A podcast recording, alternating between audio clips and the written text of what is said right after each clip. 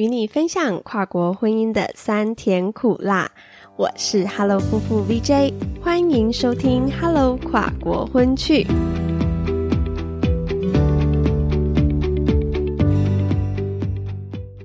Go Mosta，我是 Hello 夫妇 VJ，欢迎收听夫妇访谈单元。我们希望透过每对跨国婚夫妇的故事。与你分享跨国结合背后的酸甜苦辣，让正在收听的你收获更多不同跨国婚人生故事的养分和启发。那其实我和今天这组访谈来宾的相遇是一个很特别的缘分。二零一九年中的时候，我刚从澳洲回台湾，准备申请一些跨国婚登记手续所需要的文件，然后就要再飞往菲律宾和我的先生 Alan 会合，做婚姻登记的办理。所以当时啊，我就想说，在台南老家的附近，就近找一间旅行社来协助办理飞签和订机票的事情。那我就上网 Google 了一下，惊喜的发现我家巷口就有一间旅行社，不夸张，真的是一走出家门，走路不到五分钟的那种巷口。那我就立刻出发啦。那当我踏进旅行社的时候，出来迎接我的人呢，就是我们今天访谈来宾夫妇的台湾先生姓汉。那信汉当时一得知我是要办飞签去菲律宾做跨国婚的登记哦，他就非常热心的说：“哎，我老婆也是外国人呢，哦，我知道跨国婚啊，飞来飞去去做结婚登记是真的很辛苦，我们当初也是很辛苦的经历了这一段，所以你有任何问题都可以问我，我很乐意帮你。”然后就跟我分享了超多。相关的资讯和 paper 哦，我当下真的是非常的感动，也觉得很暖心。然后啊，后来签证跟机票的服务也都很好，后续也都有追踪跟关心，说我和 Alan 的结婚流程跑得怎么样啦。总之就是非常贴心细心的服务。那今年呢，我又再去找信汉协助。办理就是换发新护照的部分，那刚好聊到我开始经营这一个跨国婚 podcast 频道，也在聊天的过程中得知信汉的另一半其实中文很流利，我当然就不能放过这个机会啦，就顺势的邀请了信汉和他来自韩国的老婆美玲来上节目聊聊，分享他们的故事。你准备好要听信汉与美玲的故事了吗？那我们就开始喽。今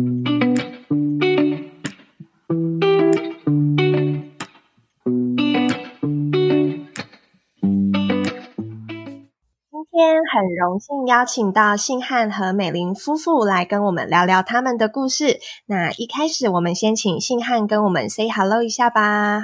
Hello，大家好，我是信汉，很高兴来到这个频道。Hello，星汉，那美玲也来跟我们的听众朋友 say 一下 Hello。Hello，大家好，我是美玲，很开心来到这个节目。哇，我们也很开心今天邀请到你们。那今天呢，就要来聊聊你们的人生故事。那首先想要先问一下信汉，诶，是怎样的因缘际会下跟缘分，还跟美玲认识的呢？哦。因为之前是我第一次带团去韩国，那带了一群年轻人，然后呢，那个时候刚好韩国在流行一个韩剧，就是《来自星星的你》。年轻朋友呢，他们就看了里面，哎，呃，他们就说，哎，女主角她都喜欢吃炸鸡，然后配啤酒。说，哎，晚上的时候到了饭店，我能不能带他们去吃炸鸡，然后喝啤酒？然后呢？呃，因为这个关系，所以我就想说，啊，好，那不然我问了一下导游，导游说，哎，隔壁隔饭店的隔壁就有一间这个啤酒屋，里面有卖这个炸鸡跟啤酒。对。然后我就带客人去，呃，在里面，因为大家知道韩国炸鸡跟台湾是不一样的，台湾炸鸡可能就是加辣不加辣而已，但是韩国炸鸡不一样，韩国炸鸡的菜单上面是有分什么。酱油啊，洋葱啊，辣酱啊，这很多种，很复杂，不同的口味。对，然后老板娘又不会讲英文，嗯，那这就很尴尬了。就是后来老板娘就说：“哎，那你们是从哪里来的？”我就说：“我们是从台湾来的。”哦，我他就问说，哎，那这样子你们会讲中文吗？我说，对啊，对我们就是讲中文。他说，刚好有一个女生，哎，会讲中文，然后才刚来这边上班两三天，那就把她叫出来嗯跟我们做介绍。然后那一个女生就是美玲。哇，这个缘分，这个也跟韩剧一样的那种很浪漫的相遇的感觉。好，那美玲出来就帮忙翻译菜单，然后嗯，就是协助你们点餐嘛。那是怎样开始变得比较熟悉，然后开始聊上的呢？一开始其实是就觉得这个女生其实长得蛮漂亮的，后来是因为呃客人已经就是开始吃开始喝，已经有点嗨了。那我一开始本来是想说，那客人嗨我就回饭店就好了。然后但是后来想想不对，这是我的第一团，我应该认真一点，所以我走出去到那个餐厅门口，然后我又心里想，那我我是不是要回来稍微看一下客人？然后又想说，哎。美玲自己一个人站在吧台那边，我想说，那，那不然我就我就回去跟他聊聊天好了。那个时候我我认真，我在呃餐厅门口考虑了两分钟，我心里就在想，嗯嗯如果我那当下没有走进去，那可能就都不会有就没有今天这个故事。对，还好你后来有走回去。对，后来我就想啊，好，不然我就回去好了。回去我就看他在吧台那边，我就问他说，哎。呃，问他叫什么名字啊？然后对他就告诉我说：“哎，他叫宋美龄。”我心里就想：“哦，哦，这个名字好厉害。对对，很一个很有名的名字，这样。对对对对对。然后一开始聊，觉得哎还蛮投机的。他就告诉我说：“哦、他刚开始在炸鸡店工，就是啤酒屋工作，可能才两三天。”然后我就笑笑的跟他讲说：“哎，这也是我第一团韩国团哎，那我们都是新来的这样子之类的，嗯就聊天。”然后后来就想说，哎，觉得还不错，想要留他的联络方式。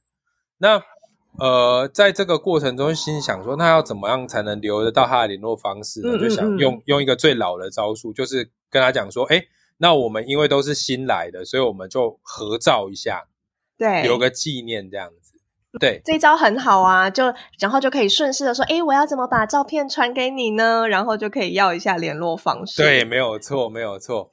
但是这个过程有一个小插曲，就是说，呃，当下我拍完照，我就问他说：“那这样子，不然你给我你的微信或者是 Line，、嗯，然后我加一下，这样子我就可以把照片传给你。”但美玲当下是告诉我说：“哦，没有，这个我的手机这个送修了，要三天之后才会回来。”被打枪了。对我心里的 OS 是觉得，哇，这这个打枪的技术也太烂了吧！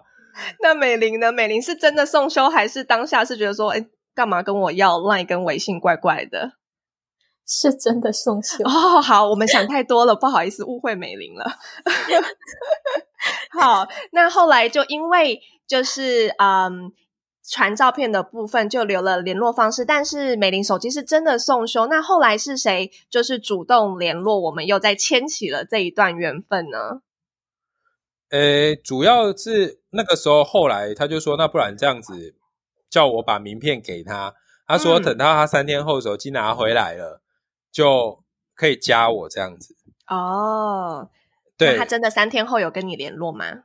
呃，他三天之后是那个第三天的半夜，然后就突然我因为早上我看没有加，我心里就想，那这样子应该没机会了。那第三天的半夜突然突然就手机就响，然后告诉我说，哦，他在梨泰院那边打工，嗯然后哦说因为今天工作的比较晚，那手机刚拿回来，我心里就想，哦，那这样代表他有还有戏这样子，就是有、嗯有把手机拿回来，这不是乱说的这样。所以是真的有后来就这件有开始事情。对对对，后来就开始继续聊天这样子。哦，好，那美玲呢？那这三天你就是拿到了信汉的呃名片嘛？那你有在想说，诶，那要不要跟他联络？诶，后来有主动跟他联络，心里是想说，诶，可以认识一下吗？那时候心里的想法要不要跟我们分享一下？呃，因为第一天的时候是还蛮紧张的，遇到这个状况，然后、嗯呃想着，因为有答应他，所以就是诶还蛮重视的。然后等到嗯第三天的时候，拿到手机拿的拿到的比较晚了，然后我就还有点着急，我在想他会不会说等如果要是隔了今天，会不会他觉得我是一个不讲信用的人？对对对。然后虽然那天有一点晚，但是我还是有跟他对加他，然后赖他说啊，因为一些状况耽误到，所以现在才跟他联系。这样，嗯，了解。所以就真的哎，就因为一张照片。然后在啤酒屋的相遇，我们就这样子继续往下了。那后来是怎样的情况下，两人越来越熟悉，然后开始就是进入交往关系呢？嗯，后来其实就是在韩国的时间，其实就是五天嘛，因为团就是五天。然后一开始就是有一搭没一搭的聊。那我只是记印象很深刻，就是说我在海关在排队要出境的时候。离离开韩国离境的时候，他那时候美玲就传了一个赖跟我讲说，问我说，你是不是开始在办离境的手续了？这样子哦。然后我那个时候，我那时候也就是没想那么多啊，我只是就是想说嘴巴很贱，这样就跟他讲，就赖 赖回去跟他讲说，哦，没有，我开始想你了，这样子。哇，很会！美玲看到的反应是什么？想说，哎，我们才刚认识几天就讲这句话，是不是有点太快了？美玲当下心中有没有什么想法？呃，觉得，哎，怎么会讲这样？对，然后，但是没有想太多，因为确实是才没见，呃，才见那一次面，然后没聊几天，嗯，然后所以就。没有想太多，然后就觉得哦，他就假装没看到这句话，继续聊对的。哦，是的，是的，是的，因为觉得如果要是太深意的去理解，就怕大他不是那个意思，就会很尴尬。有可能就像他自己讲，说实话，他也只是开个玩笑。然后如果好像女生太在意，好像显得我们很在意，又会不好意思这样子。嗯，那后来。回台信汉回台湾之后，就两个人继续联络，是怎样的契机？你聊着聊着，觉得哎，越来越有感觉了，然后想要跟美玲告白呢？就是觉得说有机会，因为觉得他应该是对我有些意思，这样。然后直到有一天晚上，我自己都不太记得是哪一天了。就是某一天晚上，我看他的那个朋友圈，他突然发了一篇，反正讲类似在讲感情的事情啊，就讲。详细的内容我也忘了，就是我自己觉得啦，好像是在讲我们的关系，反正就是什么忽远忽近啊，然后什么要考虑啊，要思考啊什么的，反正就讲这种很飘飘然的这种东西。对，然后你就自己对号入座，想说是不是在暗示我什么？对对，然后我就跟他告白这样子。那美玲那时候发这个动态是真的跟这个有关系吗？还是你只是女生嘛，看了部电影，然后听了首歌就有一种感觉，然后是性汉误会了？对的，因为当时应该是看了一部呃电视剧这样，然后就是很有感触，然后就会哦发一个这样的文哦，对，然后那星汉因此跟你告别，你有没有吓到？有，因因为我觉得，咦，是不是我们已经脱离了这种呃聊就是这样陌生的谈恋爱，或者是不像网恋？就是就是这样的感情，嗯，觉得其实会不会有点不切实际？呃，对，OK，所以你当下有答应他吗？还是你们两个就开始聊一些说，哎，如果真的要在一起，然后就开始要先呃先聊聊说，哎，未来有没有机会走下去，或是有什么共识？你们就是你在 say yes 之前，你们有过什么样的沟通吗？还是你想说那就试试看？基本上，我我觉得，如果在我的印象中的话，我记得还蛮清楚，就是隔，因为因为我看到那篇文章是半夜，然后我马上就要告白，以后隔天他才回复我，然后我们聊的时候，基本上聊的就已经很深入了，就是讲，就是类似说对谈恋爱的态度啊之类，就是比如说是什么用结婚为前提交往啊，这类似讲的很深度，然后就是。然后讲到未来，如果要结婚什么什么之类的事情，如果我的印象中是这样，现在想想都会觉得，我谈恋爱怎么会讲这种东西，而且是告白后再谈这种东西。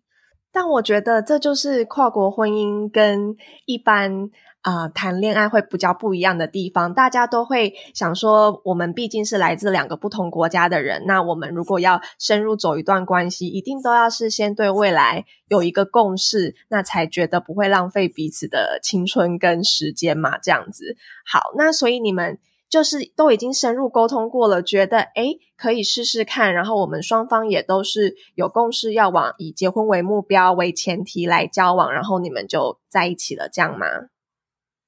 因为当时是有在想，因为我们毕竟嗯不是青春年少，就像十几岁那样，对，然后嗯，毕竟还是异国的关系。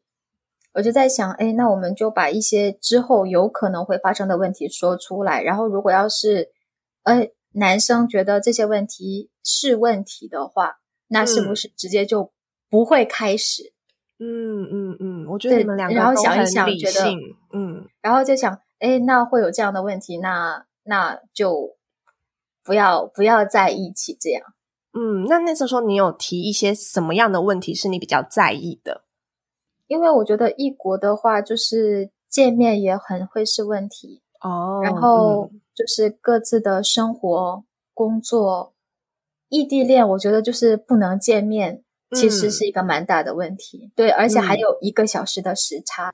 对，然后很多，其实我觉得他还不错，是因为就通过聊天，我觉得我们的就是呃价值观也好，或者是对一些事情的看法。然后我觉得，哎，是有，呃，是有和的，嗯，就是还可以继续聊下去，不会说啊，意见很大，你是南，我是北这样，然后就会争吵，就是因为没有这个关系，所以我就想，哎，还蛮聊的，还蛮融洽的，嗯，但是会有一些问题，我想看看我们能不能呃解决，对，然后试着再往下一步。还是觉得这些真的都很有困难，那就不要开始。嗯，那我想听听当初你问信汉说：“哎，你刚刚有提到远距离的见面是个问题这个部分嘛？那信汉你当初是怎么回回答的？然后你们才彼此觉得说：哎，好像行得通，我们可以试试看。”我我只能说我自己的，因为我自己的个性，我是觉得我很相信我自己的能力，所以我会我会当下我会觉得说，只要我努力。这些事情不太会是个问题，对，就是我是那种比较直接的，我就觉得有问题，我们就解决问题，想办法解决问题就好。我隐约记得我当下的想法是，我会觉得说，哦，那有可能这个有可能会是一个问题，但是我觉得我有能力解决。然后，但是如果你担心的话，我们就是先慢慢慢慢的就是相处看看。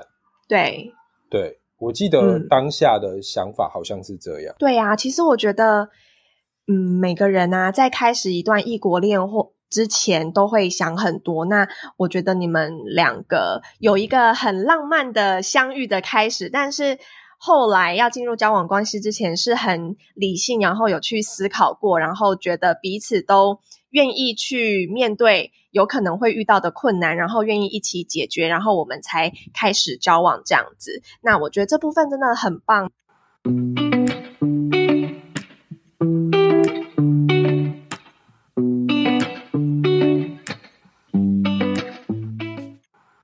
那想要问问信汉说，诶，虽然说心里已经有准备，会遇到一些困难跟阻碍，就是异国恋比较辛苦。那有没有真的在交往到结婚的过程中？遇到哪些是你真的觉得哦，这个真的 too much，我没有办法 handle，然后两个人就经不起考验的时候呢？先讲交往的时候好了。交往的时候，我们不是一帆风顺的，我们中间是有过分手过的，就是对，主要是因为呃，交往的那个时候是呃，必须是我要到韩国去，因为。呃，美玲的国籍的关系，她没有办法来台湾，每次都是我过去。那呃，我只能说，因为毕竟美玲在韩国生活，那她对金钱的观念跟台湾的在台湾的我不太一样。再加上呃，因为每我每次过去，我们总不好住在他家嘛，因为毕竟他那个时候呃，他呃不是那么住他家不是那么方便，所以说每次去我呃那个时候没有廉价航空，所以我每次去就是光是机票可能就要一万多，然后再加上呃住宿的部分，我大概一个月的薪水就去掉一半以上。哇，很惊人的花费，这样。对，然后再加上呃去到那边以后。用餐啊，买东西啊的价格，几乎都是台湾的大概两倍。嗯，物价不一样。对，那那个时候可能在这这块上面跟美林之间就会有一些些小小的摩擦，因为美林他可能会觉得说，啊，你怎么我们好不容易见一面，啊，好不容易出来走一走，然后啊，你怎么这个脸啊，好像都一直在算钱啊，就感觉不够大气。再加上韩国毕竟不是我的。就是出生成长的地方，不是熟悉的国家。是的，是的，所以在那个地方会就是感觉起来就是比较畏首畏尾，就是会比较怕一点，担心一点。哦，就你呈现出来的不像是你自己。对对对对，比较没有自信。对，然后而且因为那个时候工作在旅行社的工作很繁杂，所以很多时候去到那边会觉得说啊，在一个啊，比如说在女朋友家。或或者是说，在跟女朋友一起出去玩，是想要休息的，觉得在她身边我休息很很觉得很放心，这样，这可能就因此没有去特别设计说，哦，我我们今天去哪行程很浪漫，比如说我们今天去哪个行程吃，哪个行程玩这样子，那可能美玲就会觉得说，要怎么约会，就好像就只是跟一般生活没两样，就觉得很那个啊，所以那个时候就有蛮多的摩擦的，所以就因为呃，可能。对于就是金钱观，然后或者是文化，然后呃，你心境上就是台湾、韩国两地飞，然后还有一些工作上的压力，交往的过程中没有想象中的顺利，然后就中间有分开一阵子这样子。是的，是的。嗯，那想要问问美玲，这个时候就是这段时间你的想法跟信汉他这边的呃分享有没有什么你想要补充的部分？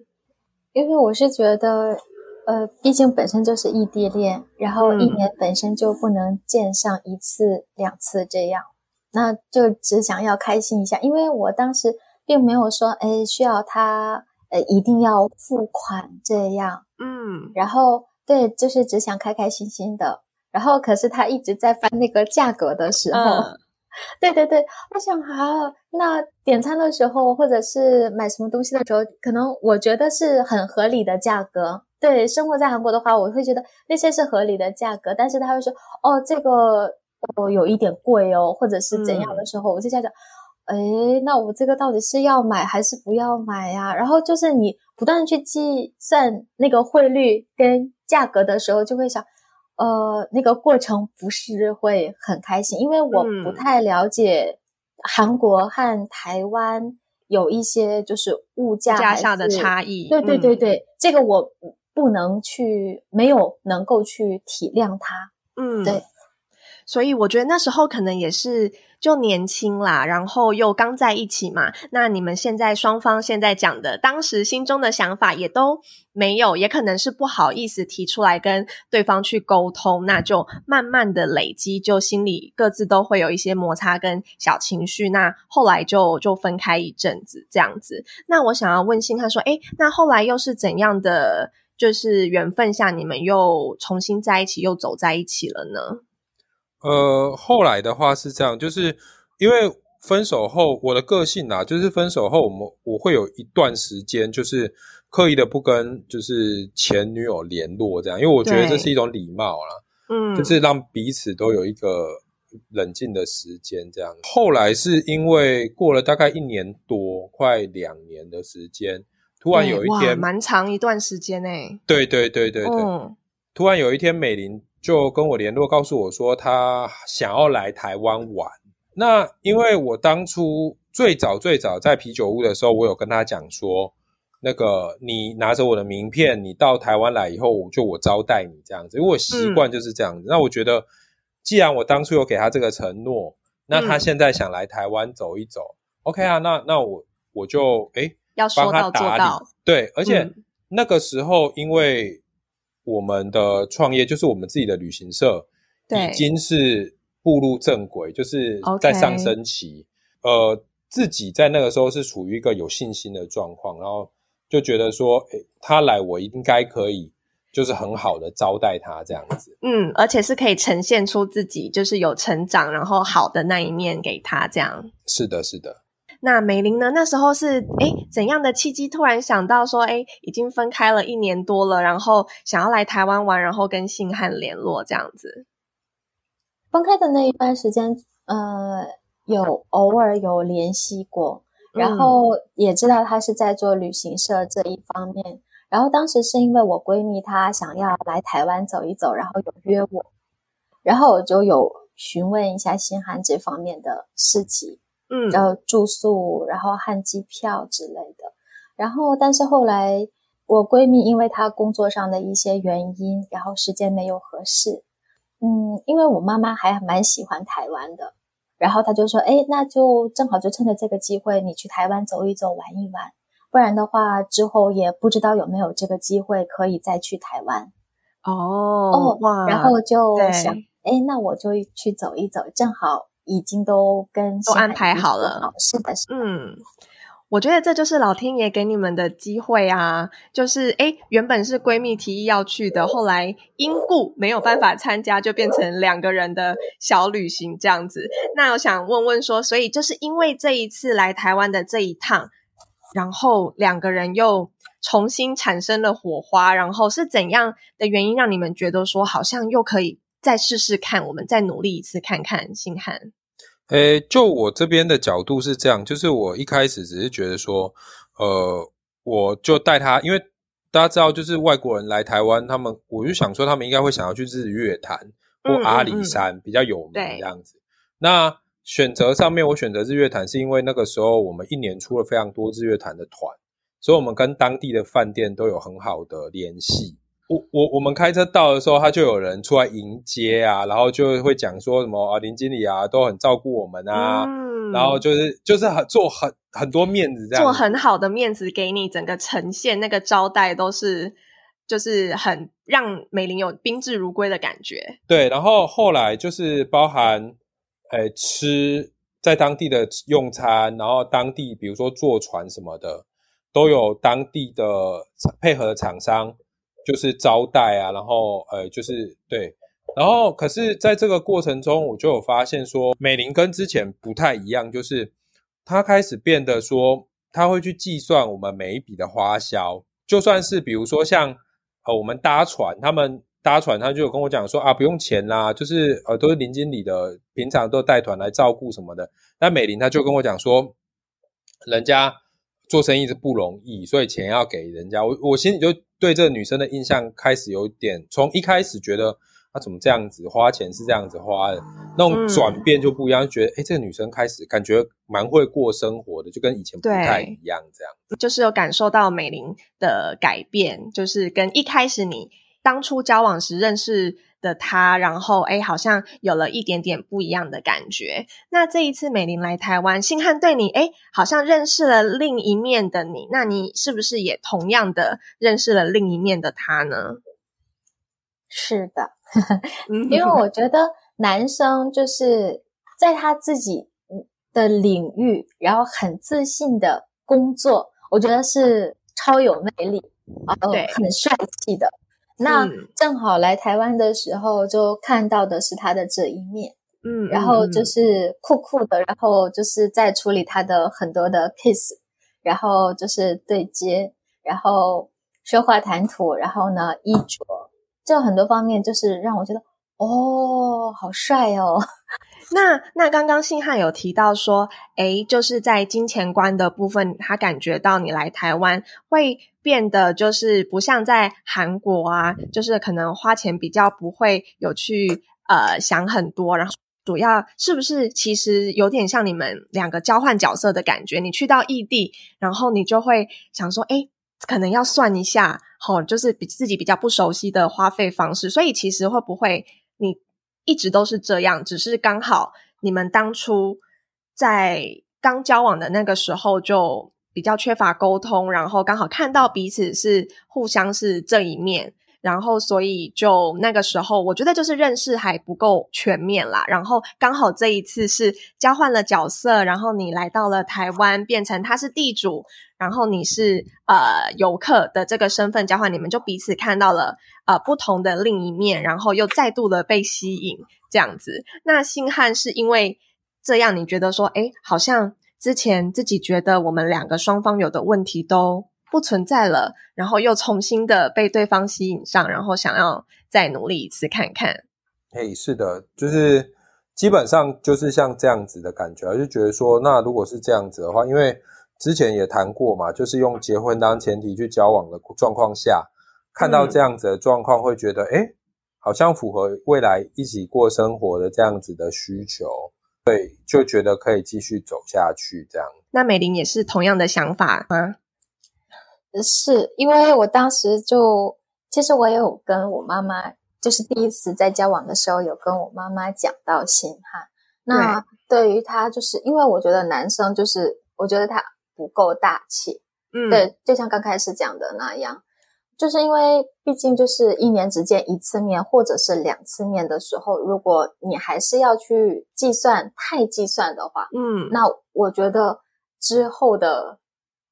就是过日子是不是会 斤斤计较啊？对，会不会那样？因为我我呃，就算之后分了，我也有跟我妈妈有讲，我说，诶，我觉得他可能不太适合谈恋爱。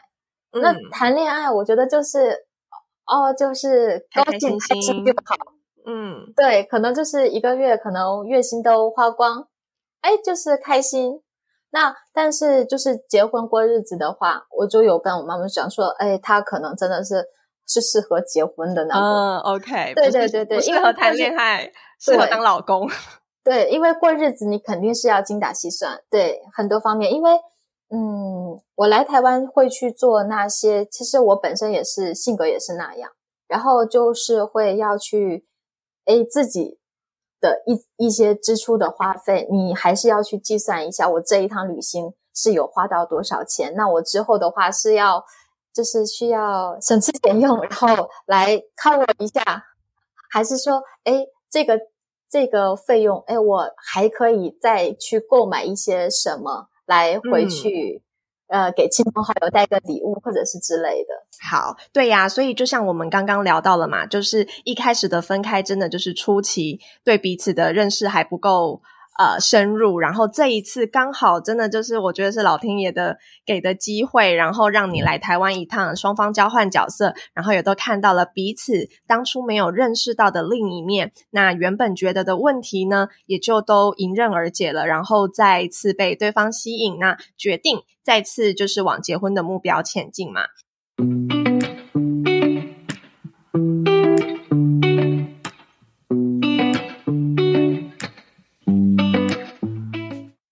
双方你们重新在一起，然后决定要往结婚目标前进的时候，信汉有没有做一个比较仪式感、正式求婚的这个动作呢？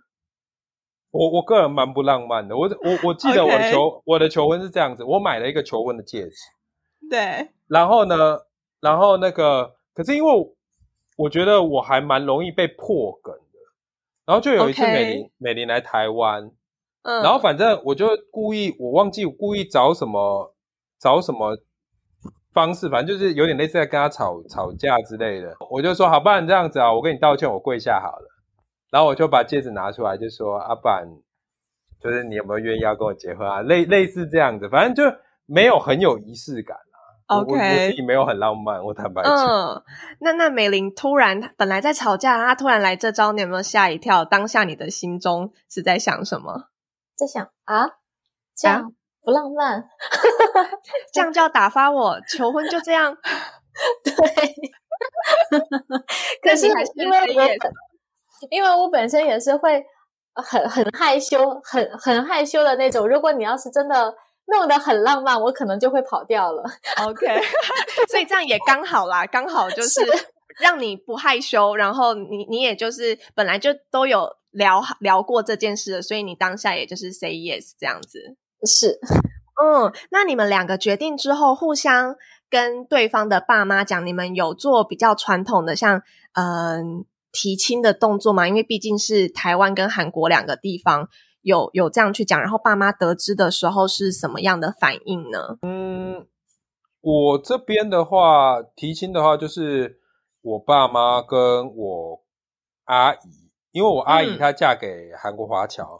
所以她觉得已经有先例了。对对对，她觉得她稍微懂一些这样子。OK，然后所以就只是过去跟韩国妈妈用个餐，因为我们在交往过程中其实是很贪明的，就是就是要往结婚那边走，所以 OK，所以大家都有心理准备了。对，但是呃，我的爸妈他们其实也很坦白跟我讲说，异国婚姻你自己就是要思考清楚，因为。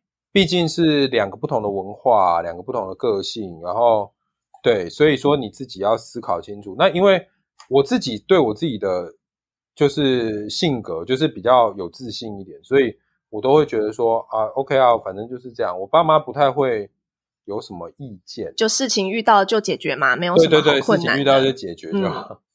对，那那美玲呢？你在跟妈妈提说，哎，星汉跟我求婚了，我 say yes 了，然后我真的要。嫁到台湾去了，妈妈那时候心里有没有跟你聊聊她的想法？嗯，她会哭，舍舍舍舍不得，会有一点小，对，有点。因为其实从刚开始就是，其实是我妈妈很喜欢新海。哦，OK，对我觉得我妈妈比我更喜欢新海。对，然后我妈妈就会说，诶，就会觉得新海很好。我说，我说你都没有见过人家，你怎么知道人家很好？对。我说你怎么你怎么就敢把女儿嫁去那么远？对，嫁去那么远。然后他就说：“哎，就是你从第一次交往的时候跟我说的一些事情，然后和他的一些话，和就是嗯，就觉得就可以看出他的性格啊，他的为人，还有就是本身就是有。”呃，学习就是还不错，就是到研究生的话，其实就是你跟他讲道理，或者是就是这些方面，其实都可以。他说，因为他是觉得你只要是肚子里有墨水，就是有有上过哎大学往上的话，嗯，他会他是会是一个讲道理的人，就是说事情不怕很多，不怕很很大，只要是能讲道理，可以沟通得了。其实没有什么事情是解决不了的，嗯，但是就怕很多方面就是不能通过讲道理的话，就是两个人就会经常吵架，可能日子就不太好过，嗯，所以他觉得这方面，嗯，还有就是他本身的人为人的正直，他觉得都是可以作为结婚对象的。OK，所以信汉很高招诶。就是还没有见过面就收服了丈母娘，然后也是 因为这个关系，所以其实双方父母从一开始就有心理准备，然后也都是蛮蛮赞同的，所以你们走到结婚这一步，双方家庭都是很开心的嘛。嗯，那这部分就很替你们开心。那刚刚也有提到说，哎，在办理跨国婚的时候，其实手续是非常繁杂的。我还记得我跟星汉刚认识的时候，就是我要去。呃，就是刚回台湾，然后要找一间旅行社帮助我办，就是要去菲律宾的签证，是要跟我先生 Alan 来做呃跨国婚手续的办理。然后那个时候一遇到星汉，他就说：“哦，我老婆也是外国人呢。”然后他就很热心的跟我分享了很多，就是办呃跨国婚手续的一些呃 p e p l e 啊想法啊，然后跟一些建议等等。所以想要问一下星汉，在这个过程中有没有让你就是？印象很深刻，因为是很繁琐的过程，然后非常印象深刻的事情，这样子。因因为之所以会对就是想要办跨国婚的有这么多的关心的原因，是因为很简单，因为当我在跟美玲在要筹备就是结婚这件事情的时候，其实遇到很多的困难。对，那呃，因为美玲的国籍是中国籍，她不是韩籍，她是韩国的居留证，但她是中国籍。那呃，所以我们在结婚上面其实是很繁杂的，就是我们只有两种方式结婚，一种是到中国去结婚，但是因为美玲已经很长时间都没有回去中国了，基本上她就是没有在中国生，后来就没有在中国生活过，所以呃，我们只能选择第二种，就是第三地结婚，对，就是不是在中国，不是在台湾。就是反而要到第三地，不管说日本或韩国。那当然是我们后来是选在韩国，因为毕竟是在韩国嘛。嗯，在韩国结婚，所以这个东西是非常非常复杂的。所以那个时候是呃，有很多朋友，就是我有在 PTT 上面查了一些资料，然后也有遇到一些朋友，像有些我我之前有遇到一个朋友，他是一个日本人跟一个台湾人在韩国结婚的。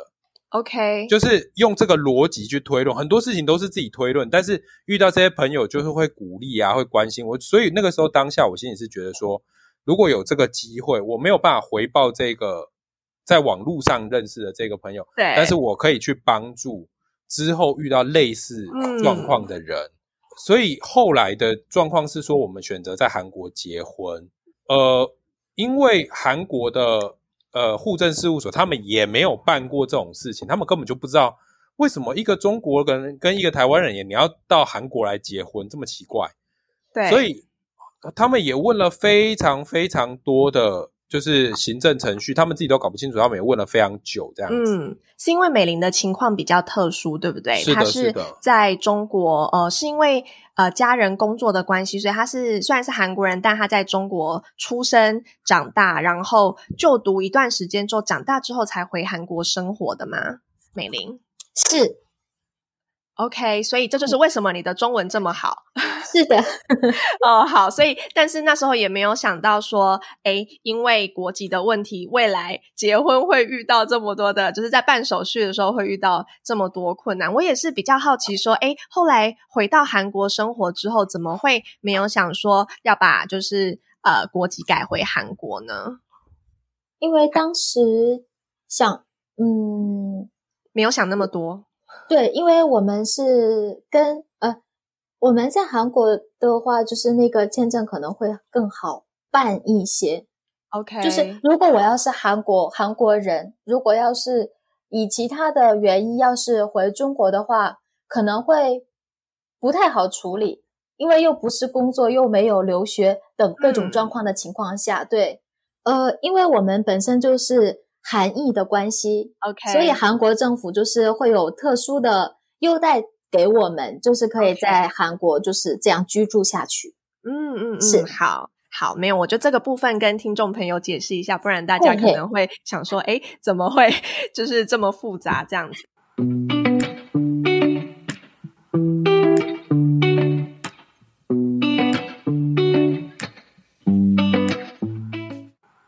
那那信汉再麻烦你继续讲一下，就是就是因为美玲的情况比较特殊，所以在办跨国婚手续的时候遇到了蛮多的困难，这部分跟我们分享一下。嗯，后来就是呃，我们在韩国当地的户政事务所登记，但他那个登记是一个形式上的，就是没有任何法律效力的。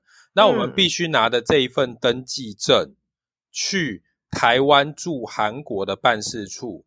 再做一个登记，然后再做就是访谈。嗯，对。那呃，在这个过程中比较有趣的是，呃，台湾的驻韩办事处其实给了我们很多的帮助，因为一开始不熟啊，他就是也没有很热情。后来就是有比较多的比较熟悉以后，他帮助蛮多的。特别是说，呃，我觉得有一个蛮有趣的事情是。因为呃，韩国对台湾跟中国这个概念其实不是很清楚的。那当初我们在韩国户政事务所办结婚登记的时候，我们拿着这个登记证去呃台湾的办事处做第二次登记的时候，台湾办事处告诉我说这个办呃这登记证不行。那我们就很紧张，说为什么不行？是因为后来才知道说，呃，因为美玲也没仔细看，因为我们那时候时间其实蛮紧急的，很赶那个。对，很赶，所以他那一张登记证上面写的国籍，呃，美玲是写中国，那是没有问题的。那我这边的国籍，我忘记是写中国还是写中国台湾，反正台湾的办事处是觉得这样子写是不行的，所以叫我们回去改。但是我隔天的飞机就要飞回台湾了，对，所以那个时候我记得韩办好像是五点关门，那当下他叫我回去改的时候已经是四点多了。哇，很赶对，非非常紧张，然后也不确定户政事务所有没有有需不需要排队，所以当下我们从韩办下来以后，赶快叫了一台计程车，对，然后带我们冲冲那个户政事务所。但是那个时候，因为可能大家都太紧张，所以美玲跟司机呃讲的地点讲错了。比如说今天，比如说今天我在安南区，我我应该是要到安南区的户政事务所去更改这个结婚登记证，但是呢，美玲讲错了，讲说哦，比如说我们到永康去。哦，讲错行政区了，就跑到另一个办事处去了。对，然后而且中间还一直塞车，然后司机就告诉我说：“哎，这个可能要四十几分钟才会到，你绝对来不及。”心都凉一半。对，然后但是我心里就在想，奇怪，我从那个我当初从户政事务所坐来坐来那个办事处的时候，才花了那么久，十几二十分钟，为什么那么久？然后我再跟美玲讲，美玲才说：“哎呀，啊，糟糕，讲错了。”然后才司机赶快掉头，掉头，对，所以还来的。然后那个进去进去户政事务所，那个办事员还搞不太清楚的时候，就帮我们改。然后在改的过程中，那个我我是跟美玲讲说，如果司机这个时候走了，那我们还要再叫另外一台计程车，不确定叫不叫得到的状况下，是一定来不及。就还好那一位司机，我我的印象如果没有记错，那一位司机等很好。就是他在那个呃户政事务所门口等我们，因为通常那个地方是不可以停车的。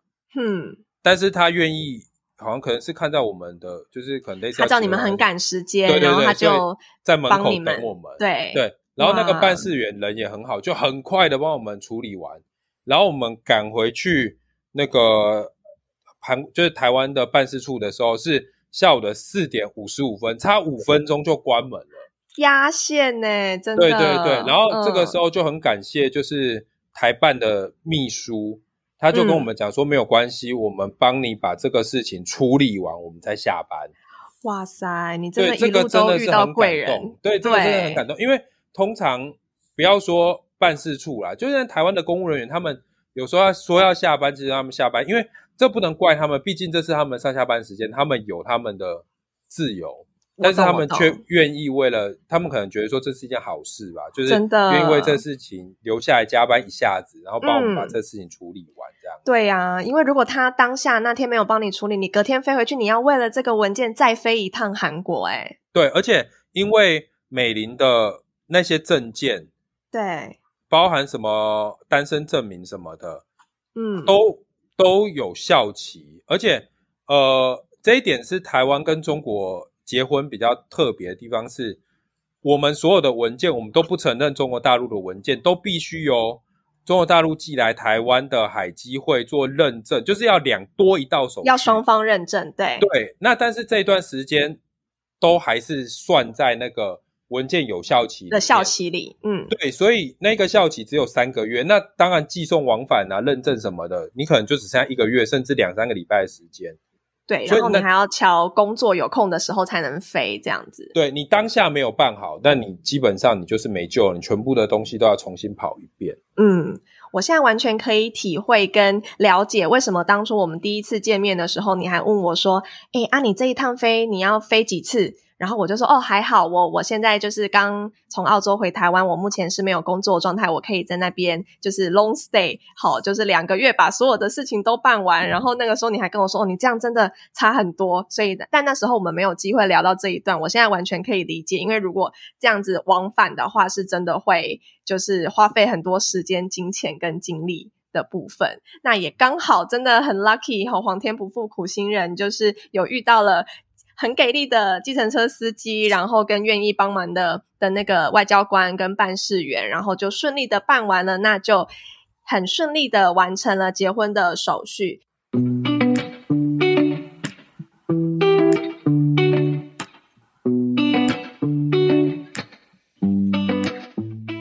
今天这对台韩夫妇，信汉和美玲。